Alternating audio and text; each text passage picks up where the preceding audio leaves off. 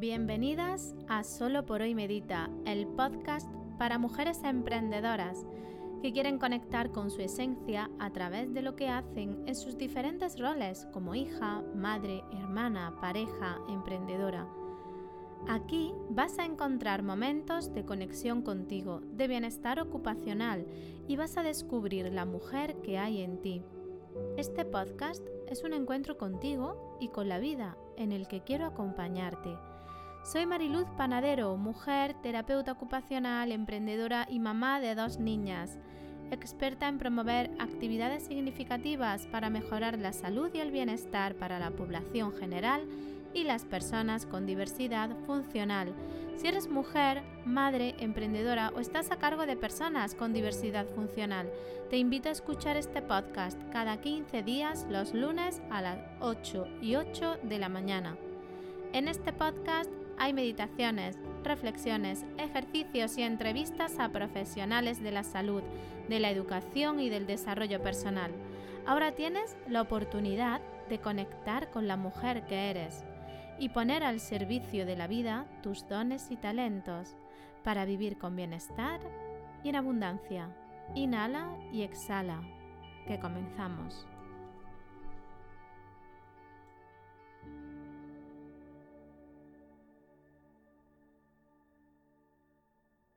Hoy, 5 de julio, tenemos una entrevista muy interesante a una emprendedora muy especial.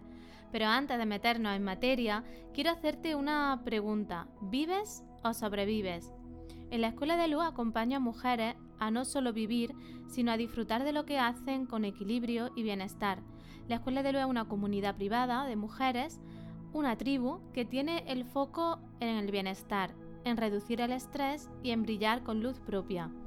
Aquí vas a encontrar herramientas y recursos para tu bienestar que van a repercutir en todas tus áreas, van a repercutir en tu autocuidado y también en tu productividad, tanto tu trabajo fuera de casa como el trabajo dentro del hogar y el cuidado de otros. Y por supuesto en el gran olvidado, el ocio y el tiempo libre. Todo por menos, de, por menos de lo que vale una camiseta. Si quieres y necesitas sentirte acompañada, sostenida y vivir con bienestar, te espero dentro en mariluzpanadero.com. Y después de este momento publicitario, vamos con nuestra entrevista. Hoy tenemos a Natalia, Natalia de Apoyos Red, una mujer valiente, terapeuta ocupacional y emprendedora. Natalia, bienvenida.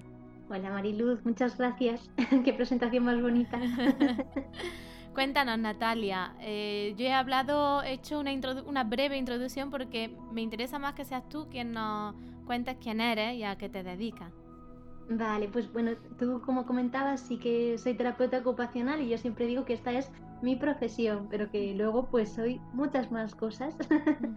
y algo que me suele definir mucho es que soy una apasionada de la vida, soy muy disfrutona. y eso pues al final se refleja mucho en mi manera de, hacer y también en mi manera de, de, trabajar. Y ahora pues estoy, como dices también, emprendiendo, de, metida de lleno en un proyecto propio dándole mucho esfuerzo, muchas horas y mucha pasión. Muy bien. Cuéntanos brevemente, aunque quiero que luego nos lo cuentes más, con más detalle, ¿en qué estás emprendiendo? Pues es un proyecto relacionado con mi profesión de terapeuta ocupacional. El proyecto se llama Apoyo Red y mm, mediante él fabrico materiales principalmente en madera y también hago un servicio de terapia ocupacional a domicilio para acercar pues esa autonomía y favorecer que se, pueda trabajar realmente desde un ambiente en comunidad, eh, que podamos apoyar todo ese proceso de aprendizaje y no simplemente quedarnos con unas sesiones de, una hora a la semana, sino que vayamos normalizando todo este empoderamiento y todo este camino de la autonomía. Muy bien. Bueno, iremos descubriendo mucho más que Apoyo Red, porque quiero que nos cuentes todo, que nos cuentes los secretos de tu proyecto. Claro que sí. Que me cuentes también y, le cuentes a todas nuestras oyentes por qué es madera, pero lo vamos a dejar un poco más adelante, ¿vale? Primero quiero, quiero ponerte en contexto, quiero contarte un poco cómo son estas entrevistas. Este podcast, o lo has titulado después de, de una inspiración, redescubriendo el bienestar y las actividades significativas de terapia ocupacional desde las montañas. Y me interesa que, desgranemos todo esto, que desgranemos qué es el bienestar, qué son las actividades significativas, porque muchas de nuestras oyentes son terapeutas ocupacionales, pero otras muchas no. Y, y quiero que se conozca y que se visibilice qué es esto de la actividad significativa. Sobre todo porque el bienestar más o menos sabemos, creemos que sabemos qué es, pero que conozcamos un poco más. ¿Vale? Antes de que nos metamos aquí, quiero contarte la intención que tiene este podcast. Por un lado, quiero que se visibilice a las mujeres que brillan ya con luz propia. Y quiero que se entienda que este brillo, que el brillar con luz propia, es coger lo que uno es y ponerlo al servicio de la vida. De diferentes maneras, y en tu caso a través de un proyecto tan bonito como es Apoyo Red. Entonces quiero conocer a Apoyo Red. Pero lo que, aparte de conocer Apoyo Red, lo que más ilusión me hace es que te descubramos a ti, que veamos quién hay detrás, que desmitifiquemos la la idea que se genera, algunas veces intencionada y otras no, eh, de, en redes sociales. Totalmente. Que veamos tu parte más humana, que, te conozcamos. ¿Vale? Y para eso tengo creadas seis preguntas íntimas, fijas, que le hago a todas las entrevistadas que implican pues que te tires un poco al barro. pues vamos allá, claro que sí. Pues inhala y exhala que vamos a bucear. Estoy preparada, vengas por ahora. Te disparo la primera pregunta o te lanzo la primera pregunta. Vale. Natalia, ¿tú tienes miedo? Sí, Sí, sí, de todas maneras, yo es que, o sea, no es que tenga miedo ahora, es que soy de base una persona miedosa. lo, positivo es que sí que a, base de los años voy aprendiendo a hacer cosas con más valentía, pero aún conservando ese miedo, ¿no? Que me hace pues analizar. Ah, ¿está ladrándose la oye? Sí, sí, escuchamos. ¿Cómo se llama? Naki. Naki está ladrando. Pues saludamos a Naki y seguimos. vale, espero que no moleste mucho. Pues eso, decía que, estoy aprendiendo a hacer las cosas aun con ese miedo, porque si no es que creo que hay muchas que no haría, ¿no? Entonces, bueno, aprendiendo, aprendiendo todavía, no puedo decir que, sepa. me, me gusta mucho esto que dices porque a mí me dicen en consulta muchas mujeres que el miedo en realidad es lo que les limita o les paraliza para emprender, para perseguir un sueño, para Em, para, hacer un cambio. Y está genial que tú visibilices que, que, sostienes el miedo y aún así, o, que vas con tu miedo de la mano, que es lo que yo siempre digo, coja el miedo de la mano y camina con él. Exacto, exacto, qué bien definido. Muy bien. Bueno, ahora sí, quiero que nos cuentes un poco qué es Apoyo Red, cómo nace, cuál es su propósito. Vale, bueno, el nacimiento de Apoyo Red la verdad es que tiene como dos, dos dos grandes inicios. El primero cuando estaba todavía estudiando terapia ocupacional, que pues tuve como un flechazo amoroso con una entidad en la que estaba de prácticas, descubrí el mundo de la terapia a domicilio y su manera de, entender los apoyos a las personas y de acompañarles y empecé a difundir el papel de la terapia ocupacional en este camino y así nació en, ese primer momento Apoyo Red. Y su segundo nacimiento ha sido ahora, muy recientemente, en 2021, que he profesionalizado más el proyecto, que pues me he tenido que escuchar, he tenido que buscar en mí cómo quería que la terapia ocupacional se representara en este proyecto y cómo quería vivirla yo. Y entonces ahí ha sido cuando han nacido todos estos servicios de los materiales, de la terapia a domicilio y demás. Muy bien. Eh, Natalia, ¿nos puedes contar un poco, sobre todo para las, para las personas que no son terapeutas ocupacionales, qué es la terapia ocupacional a domicilio? Sí, pues consiste en bueno, siempre de la mano de un enfoque participativo en colaboración con la persona que tiene alguna dificultad o que quiere mantener algo, algún objetivo en su vida o mejorarlo, objetivos tanto a nivel cognitivo como a nivel em, eh, social o físico, ¿no? Y pues hacemos un trabajo en equipo, vamos superando esas dificultades, haciendo entrenamientos, modificando el entorno, trabajando desde, desde ese yo más ocupacional para poder conseguir esos objetivos, que sé, mantener la memoria, eh, tener mejores relaciones sociales, eh, mm, tener independencia en las actividades de la vida diaria, que a lo mejor algunas está resistiendo.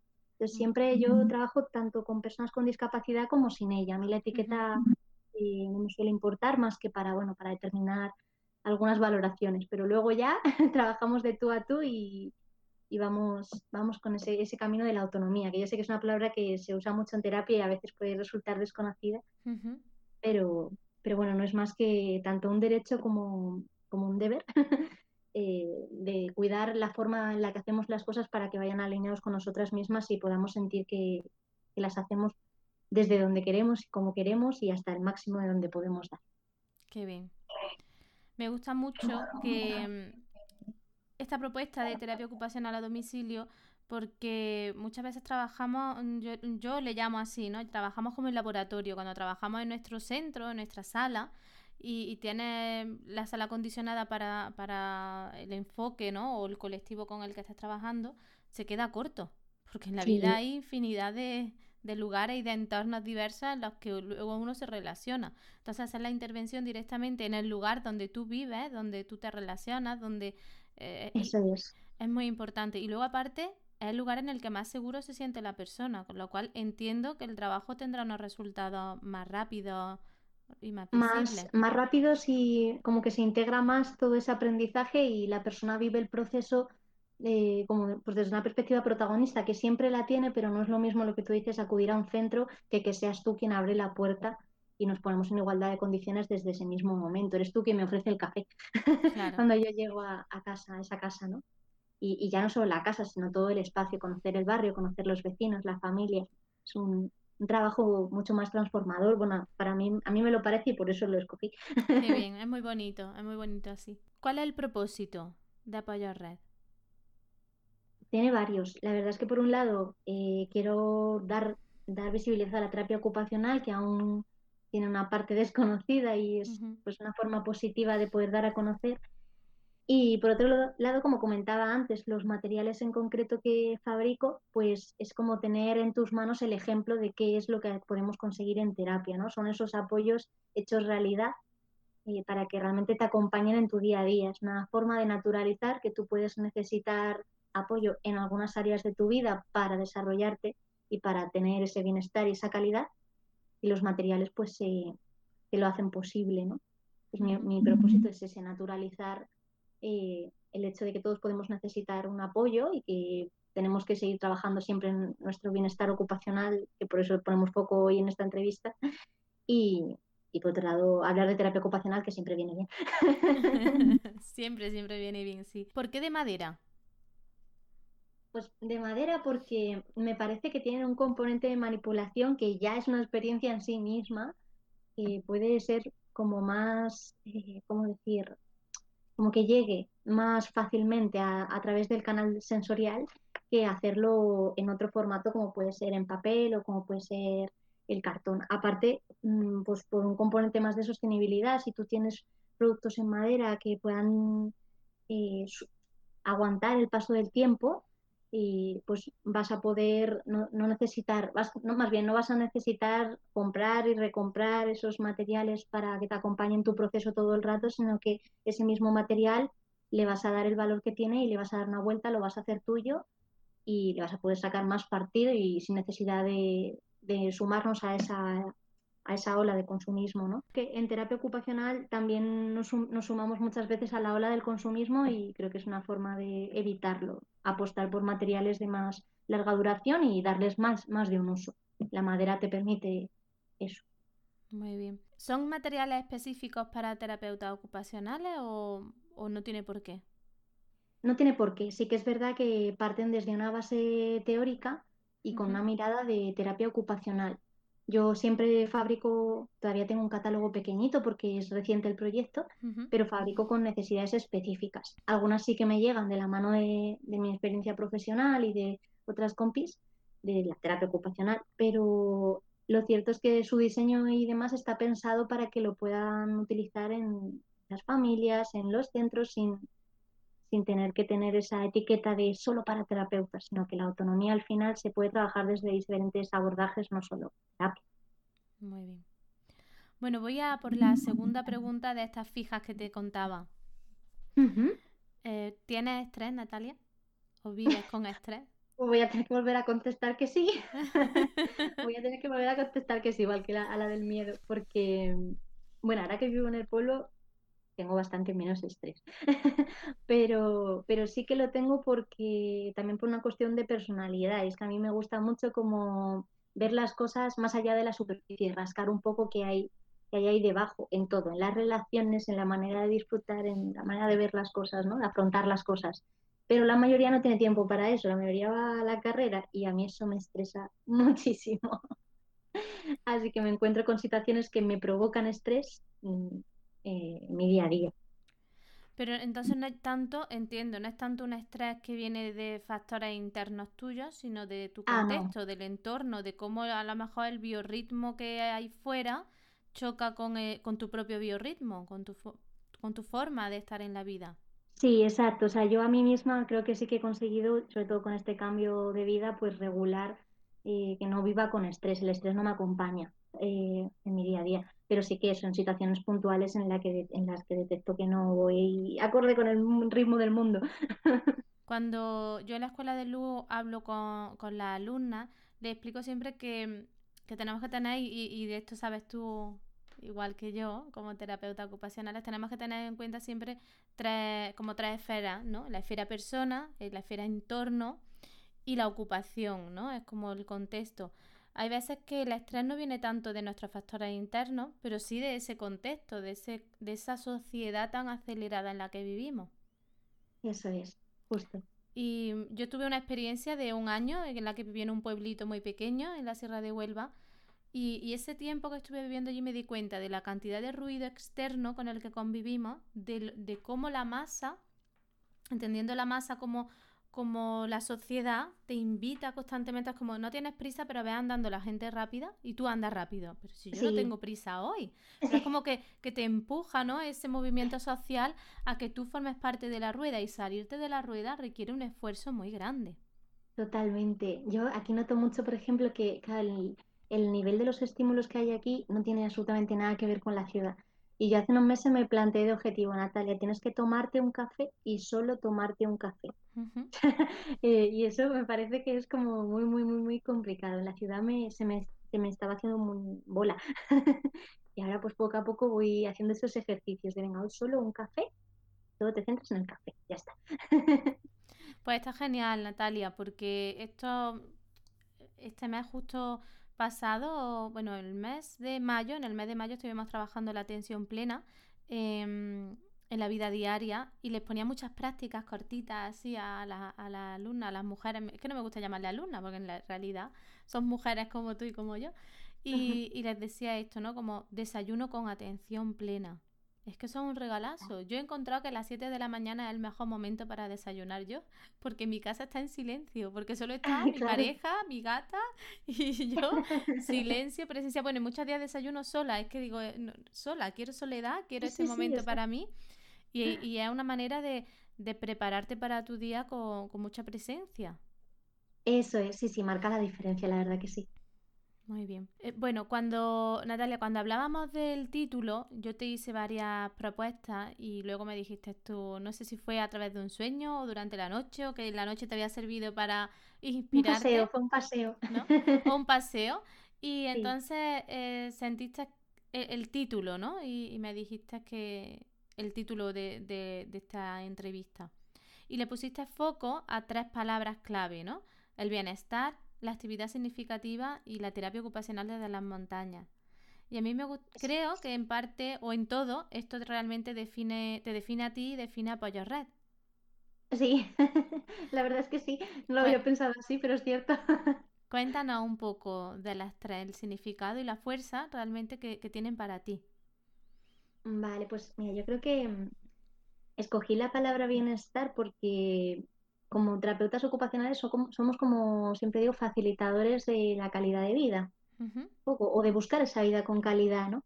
Y creo que, perdemos un poco de vista este término que puede ser muy llano, pero que puede ser una buena base, que es el bienestar.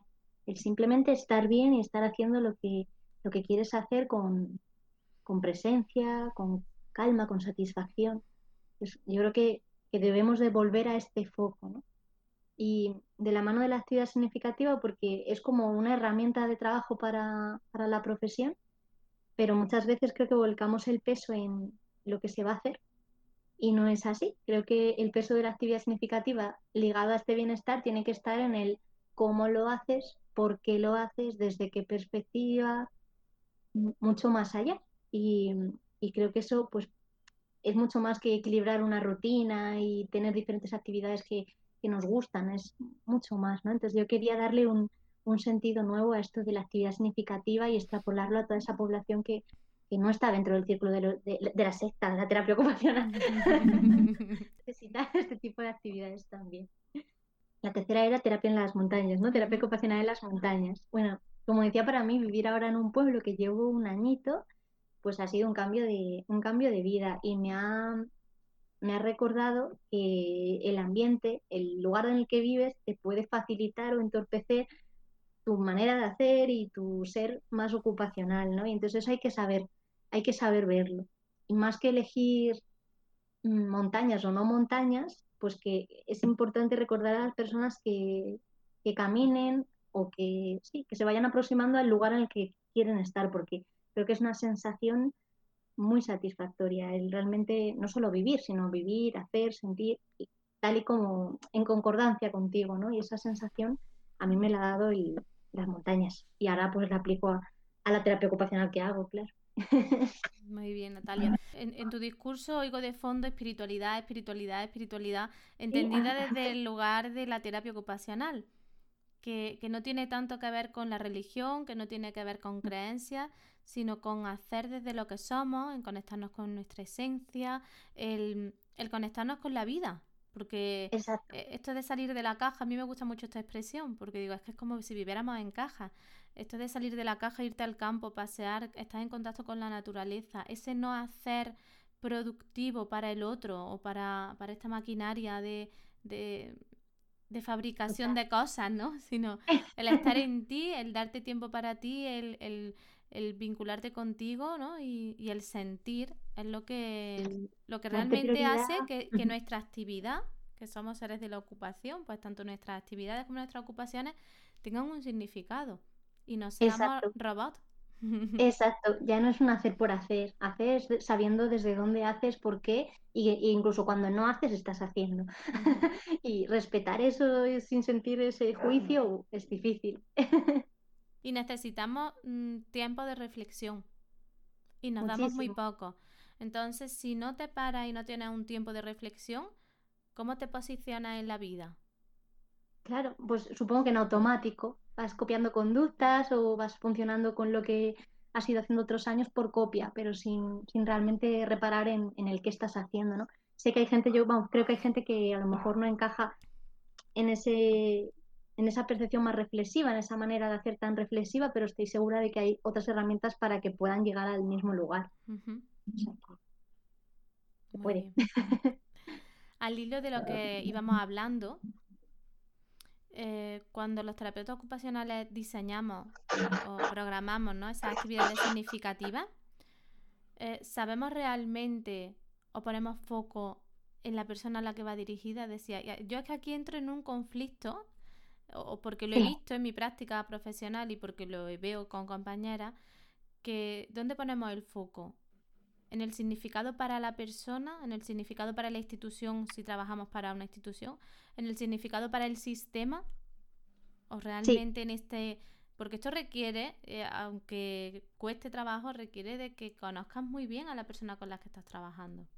Exacto, yo por eso también era el término elegido, ¿no? Mm, bueno, se sumaría un poco a la, explicación que daba antes, pero creo que se nos ha hecho una palabra familiar hablar de actividad significativa y, hablar y hacer una actividad significativa no implica, ah, ¿a ti te gustan los animales? Pues hacemos una actividad de animales, ah, ya está, actividad significativa. Eso no es, es mucho más allá. Y yo creo que la diferencia se marca en ese trabajo profesional y sobre todo en, en el nivel de participación de la persona no puedes tú crear, o sea, tú puedes dar el contexto y aportarle lo que una actividad significativa te va a dar, ¿no? Te, puedo dar esa base teórica, reflexiva, ¿no? Pero es la persona quien debe de, estar partícipe para elegir cuáles son sus actividades significativas y que te vaya trazando ese camino.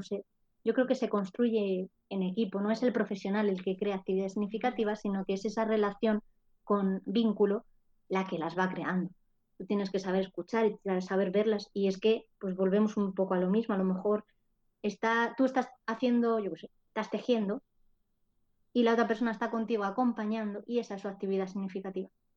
Tienes que tener un poco los ojos abiertos para, para saber ver esa situación. Hay profesionales o también hay prácticas profesionales y el ritmo no te permite siempre ver esto.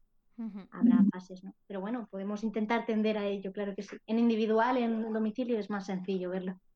Sí. creo que está respondida esta pregunta, pero igualmente te la hago, ¿vale? ¿Crees que habría que profundizar entonces un poco más en el significado de esa actividad y de nuestra acción como profesionales? Claro que sí, sí, sí, totalmente. Mucho más, ya sea en esa situación o, o, quizá en la revaloración, o por ahí me gusta hacer como revisión de tu propio trabajo, ¿no? Pues a lo mejor se puede poner el foco ahí, si en el día a día no te da tiempo, pues hazlo después, pero hazlo. saca tiempo, ¿no? Para eso, ¿no? Que, es muy importante. Exacto.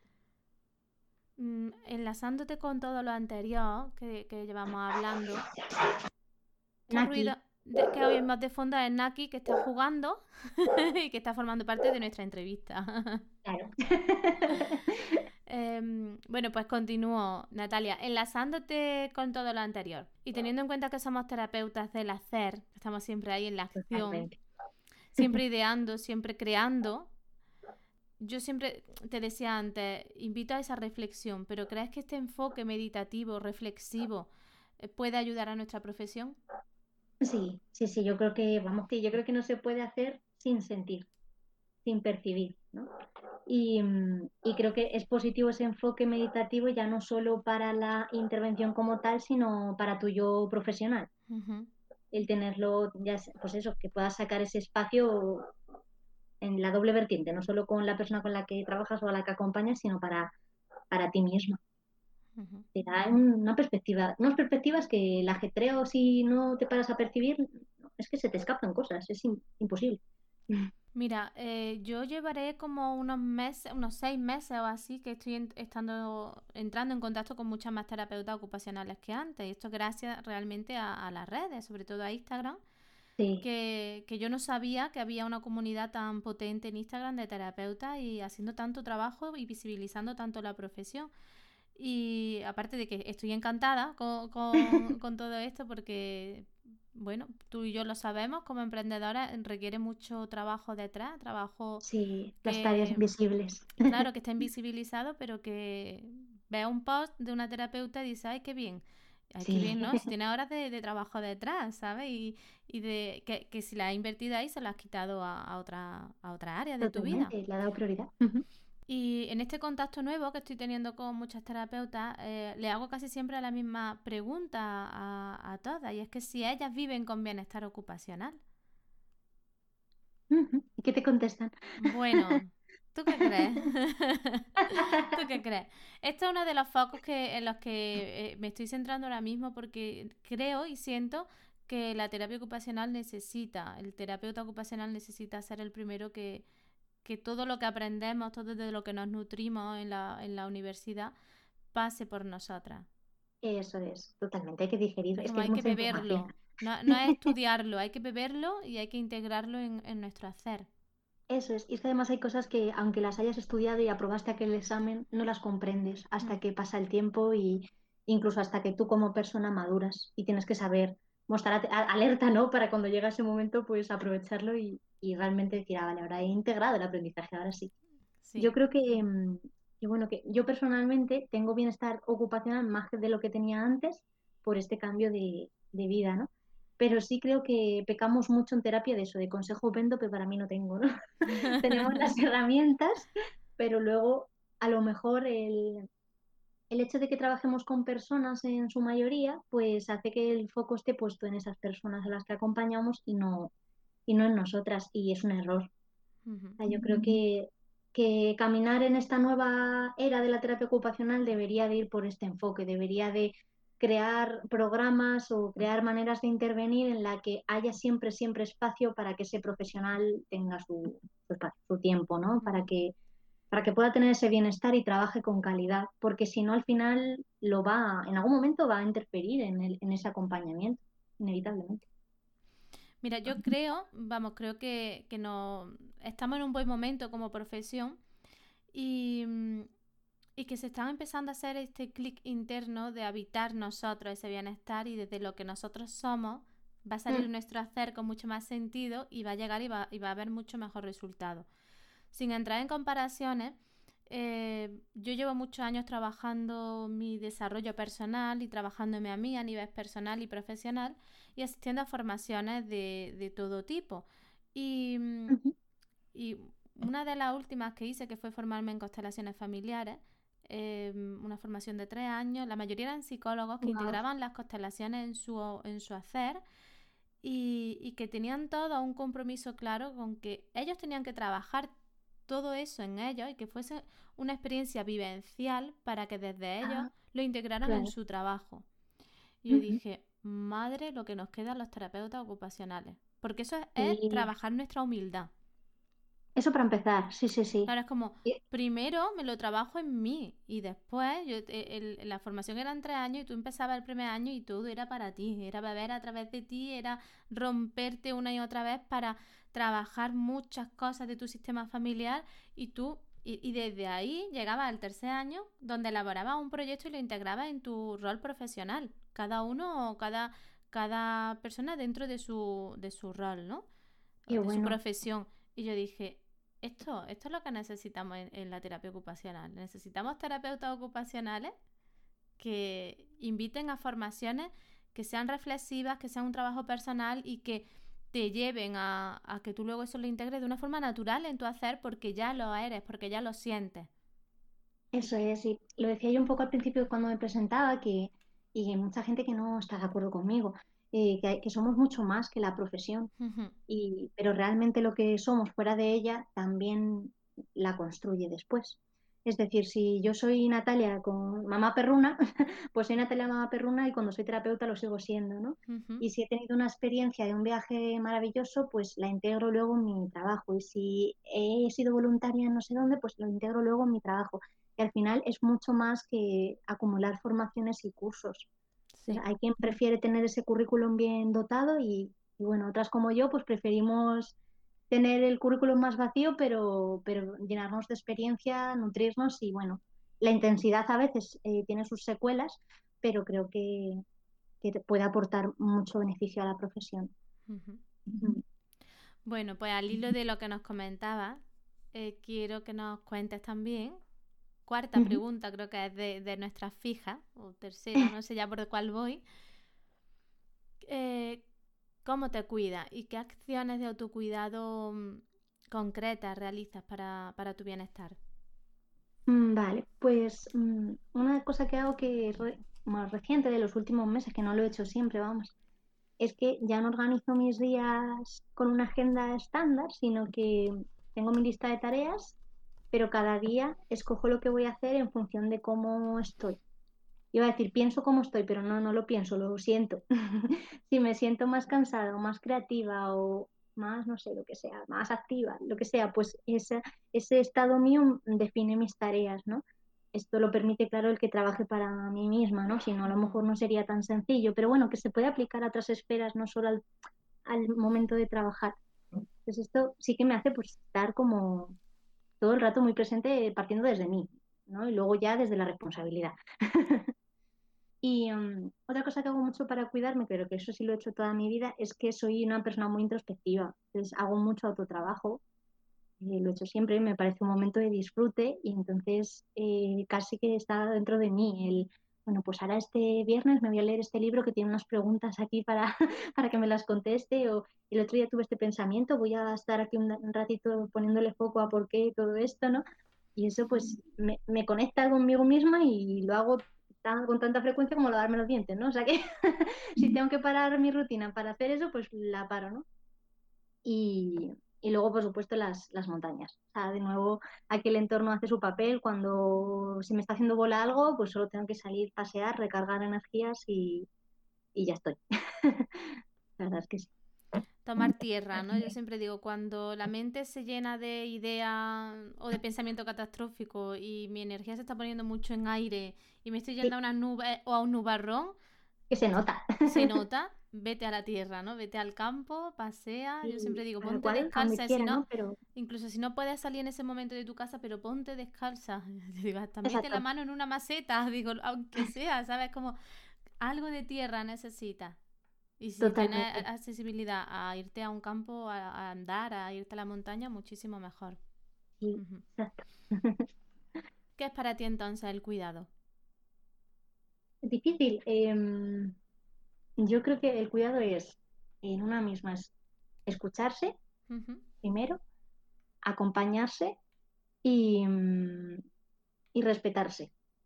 Porque a veces puedes escucharte, pero luego no estás haciendo realmente lo que quieres hacer. es como integrar estos tres términos en tu manera de hacer y también cuidar, yo creo que no es solo cuidarte a ti, sino favorecer que las otras personas de tu entorno también se cuiden. Yo creo que debe ser una cosa en común, no individual únicamente, ¿no? Que obviamente hay que partir de una para poder cuidar, pero que si tú haces que tu red también se cuide, pues al final es una manera de cuidarte a ti también. Muy bien. Sí, diría esto. Quizás, quizás es una definición un poco abstracta, pero aparte de acciones concretas, yo creo que es esto, que es acompañarte a ti misma, eh, sea lo que sea que te pase, físico, social, emocional. ¿Crees que es fácil esto? No, no es fácil porque a veces las responsabilidades ganan y, y, al final ahora estamos hablando como mucho desde nuestro yo, pero no dejamos de estar en comunidad y hay cosas que nos influyen y nos afectan, queramos o no queramos. Siempre hay factores externos que pueden hacer tambalear todo este discurso, ¿no? Pero si tenemos la cabeza, o sea, el foco puesto en que el, el autocuidado es una prioridad para nosotras, pues vamos a poder rescatarnos y recuperar otra vez el camino de, del cuidado, antes o después. Esto es algo que, que, es muy bonito, que está pasando en la escuela de luz y que, y que aprovecho ahora para compartirlo porque me parece realmente importante y creo que, que es uno de los caminos. Y es que cuando tú estás en un entorno tóxico, te impregnas de, de, eso. Si tú estás en un entorno en el que no hay cuidado, no hay cuidado no, no, lo hay en el contexto, no lo hay en el hogar, no lo, no lo hay entre, dentro de la familia, ¿no? desde el respeto, o no lo hay contigo, o hay un abandono de cuidado, tú bebes de, de eso y, y sigues en esa rueda, por lo que decía antes, de que es que el peso social es tan grande que, que te invita a ello.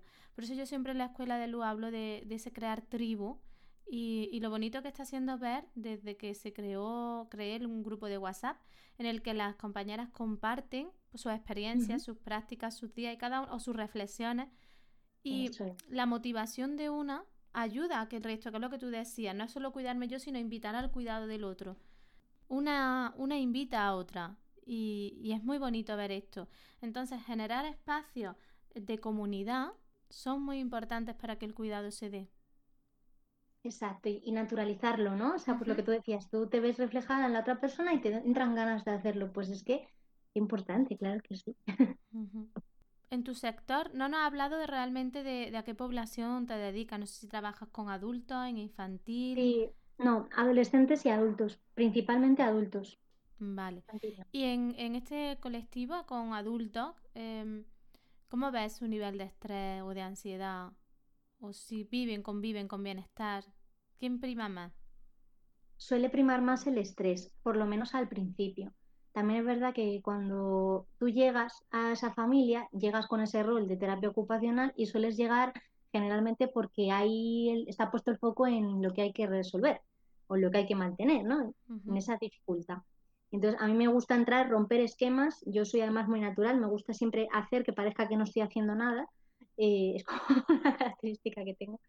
Y, entonces le pongo el foco, los, los redirijo un poco hacia ese bienestar. Les vamos a trabajar primero qué es lo que está funcionando y qué nos aporta ese bienestar, vamos a mantenerlo y cuando ya tengamos eso, pues seguimos trabajando en lo que hay que mejorar. Pero no, no, lo cierto es que no, me encuentro primero el, la ansiedad, el estrés, pues a lo mejor años o meses de, de batallar, muchas, muchas emociones de frustración, bueno, cosas Está muy guay, Natalia, porque genera un, cortocircuito a la persona que está ahí en su en su dinámica del hacer, hacer, resolver, mm, ¿qué vamos a hacer para trabajar esto? Pues nada. ¿Qué estáis haciendo hasta ahora? ¿Y qué os va bien? Esto. Ah, pues vamos a ver cómo podemos mejor fomentar esto. Muy bien. ¿Crees que y te lo pregunto, es la primera pregunta que, te hago a ti como terapeuta ocupacional, porque esa pregunta no así tan directa no la he hecho antes. Pero ¿crees que la escuela de luz podría ser también un lugar para terapeutas ocupacionales? Sí, además, bueno, 100% necesario. Creo que la escuela de luz, conociendo lo que conozco de ella, mm, es apta para todas las personas, pero rescatando un poco la respuesta anterior de, que perdemos un poco el foco en, nosotras y se la ponemos a la persona a la que acompañamos, la escuela de luz te puede no, te puede devolver ese foco eh, porque aunque tengas los conocimientos teóricos para hacerlo, eso no quita que tú no necesites estar acompañado en procesos, aunque tú misma pudieras hacerte ese análisis y explorar tu voz, da igual, es importante, me ha encantado esto que comentabas de estar en tribu y pues como terapeutas ocupacionales, como fontaneros, como camareros, todos podemos necesitar esa tribu y, no, no, ponernos barreras porque se supone que como eres terapeuta ocupacional no lo vas a necesitar. No, no, para nada. Muy bien. Yo, esto es lo que antes te comentaba de eh, un psicólogo mm, necesita hacer terapia. Eso es, exacto. Eh, mi, amigo, un amigo mío que es fisio, va a su fisio a que a, a, trabajarse él, claro, es que hay cosas que tú no te puedes hacer a ti mismo y que Eso. bien. Eh, a ti mismo que, que, a lo mejor no es tu campo, o sea, también pecamos un poco en terapia de cómo, cómo podemos trabajar con tanta población, con tan, tanta diversidad de población todo lo podemos hacer, pues, ¿no? Por ejemplo, yo, pongo ahí el límite, yo con peques no, no, trabajaría porque siento que mi vinculación es, es mejor cuando son más, personas más adultas, ¿no? Pues lo tengo claro, ¿no? No me voy a esforzar en, provocar que tengan una relación laboral con el mundo de la infancia, pues no, pues esto es lo mismo, si tú, tú puedes entrar en una escuela tan bonita como, como la tuya y, y dejarte guiar. ¿Tienes alguna frase o mantra a la que recurre o en la que te apoya? Es que soy marifrases, ¿eh? Yo tengo, yo tengo aquí ahora mismo delante mía como todo un panel de, frases que me ayudan a, poner foco, pero yo creo que la que más me ha acompañado con, a lo largo del tiempo es que nunca es tarde para ser quien quieras ser. Y Qué bonita. Esta es la que, lo que más he tenido siempre presente el, en esa, esa búsqueda de saber quién soy y cómo puedo hacer para, para no perder ese, ese foco. Qué bien. Me la guardo, ¿vale? Eh, luego la cogeremos, luego la cogeremos para, una cosita. vale. Antes eh, te preguntaba sobre el propósito o razón de ser de Apoyo Red. Hmm. ¿El propósito de Apoyo Red y el tuyo personal están alineados o tú tienes un propósito, una razón de ser personal esa pregunta me parece difícil, ¿eh? Pero mm, yo creo que el, propósito de Apoyo Red está más para la comunidad y el propósito mío está más para mí misma. Evidentemente mi propósito tiene su, deja su esencia en Apoyo Red porque como digo, todo lo que hago pues eh, se nota que es mío o que nace de mí, pero sí que he pensado mucho sobre sobre este propósito y creo que lo más importante, lo que he podido concluir es que va fluyendo, va, puede ir cambiando, ¿no? Lo que sí se mantiene intacto es el tema de la pasión. Siempre he sido una persona muy apasionada y creo que ese podría, esa podría ser mi razón de ser, ¿no? El aportar esa pasión en todo lo que se hace a las personas con las que me voy relacionando. Podría ser.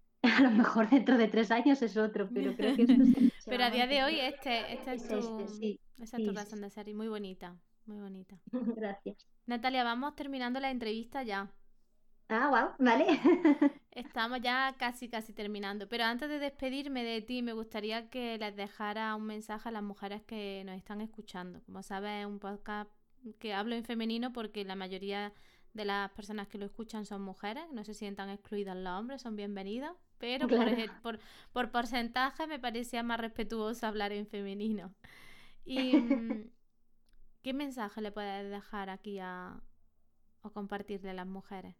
Pues mire, ya diría que si están escuchando este podcast es porque han dado un paso hacia adelante en ese autocuidado, así que les lanzaría mi enhorabuena y, y animaría a todas esas mujeres a que siguieran construyendo desde sí mismas y para, y para toda la comunidad que creo que eso va a ser lo más enriquecedor. Se atrevan a, vivir con conciencia y, para todas las personas. Muy bien, qué bonito.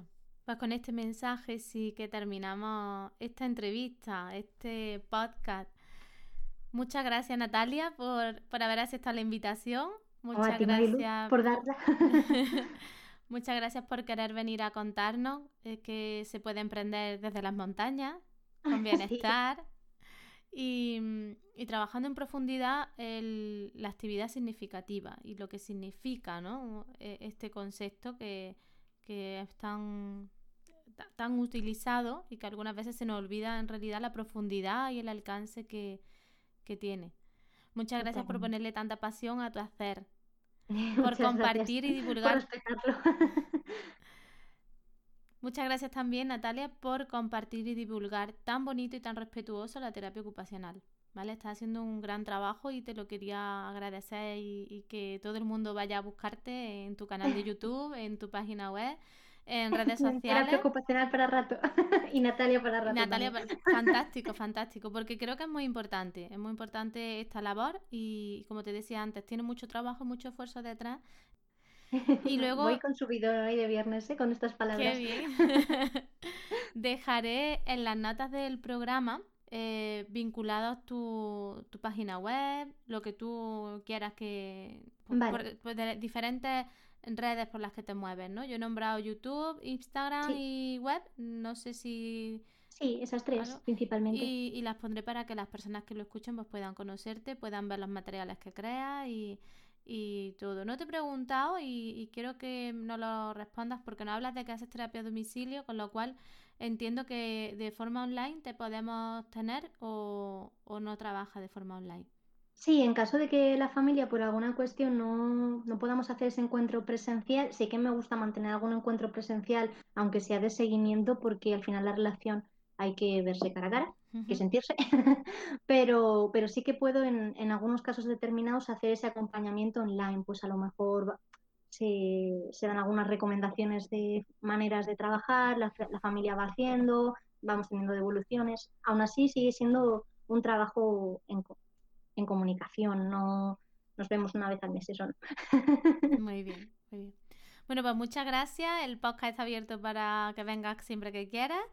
Y mm, antes de, decirte adiós, adiós del todo, me gustaría que cerrásemos este podcast con tu mantra, con tu frase. Vale. Vale. Así que si te parece bien, a la voz de tres, ¿vale? Eh, nos dices tu, tu mantra. ¿Vale? Venga. Una, dos, tres. Nunca es tarde para ser quien quieras ser. Muchas gracias, Natalia. A ti. Después de mm, esta entrevista que acabamos de. que acabáis de escuchar, que acabamos de tener, solo me queda mm, mm, daros las gracias por formar parte de esta comunidad, por seguir haciendo que, este sueño, que esta ilusión y sea posible, em, por compartir en redes sociales el podcast, por no solo escucharlo, sino ayudar a, su difusión y de que llegue a tantos rincones del mundo. Recordarte una vez más que las puertas de la Escuela de Luz están abiertas, que es un lugar de encuentro, una comunidad, una tribu de mujeres, que nos levantamos cada día con esa intención y ese foco puesto en vivir con bienestar y de no ser arrolladas por el peso de, del hacer automático y de, y de la sociedad que nos invita a que nos olvidemos de nosotras y nos desconectemos. Así que a todas las mujeres que nos escucháis y que nos habéis escuchado hoy, si si sientes que este es tu lugar y que esta es tu manera, pues bienvenida a la Escuela de Luz. Os esperamos dentro en mariluzpanadero.com. Y ahora sí, nos encontramos aquí en 15 días. Muchas gracias a todos. Adiós.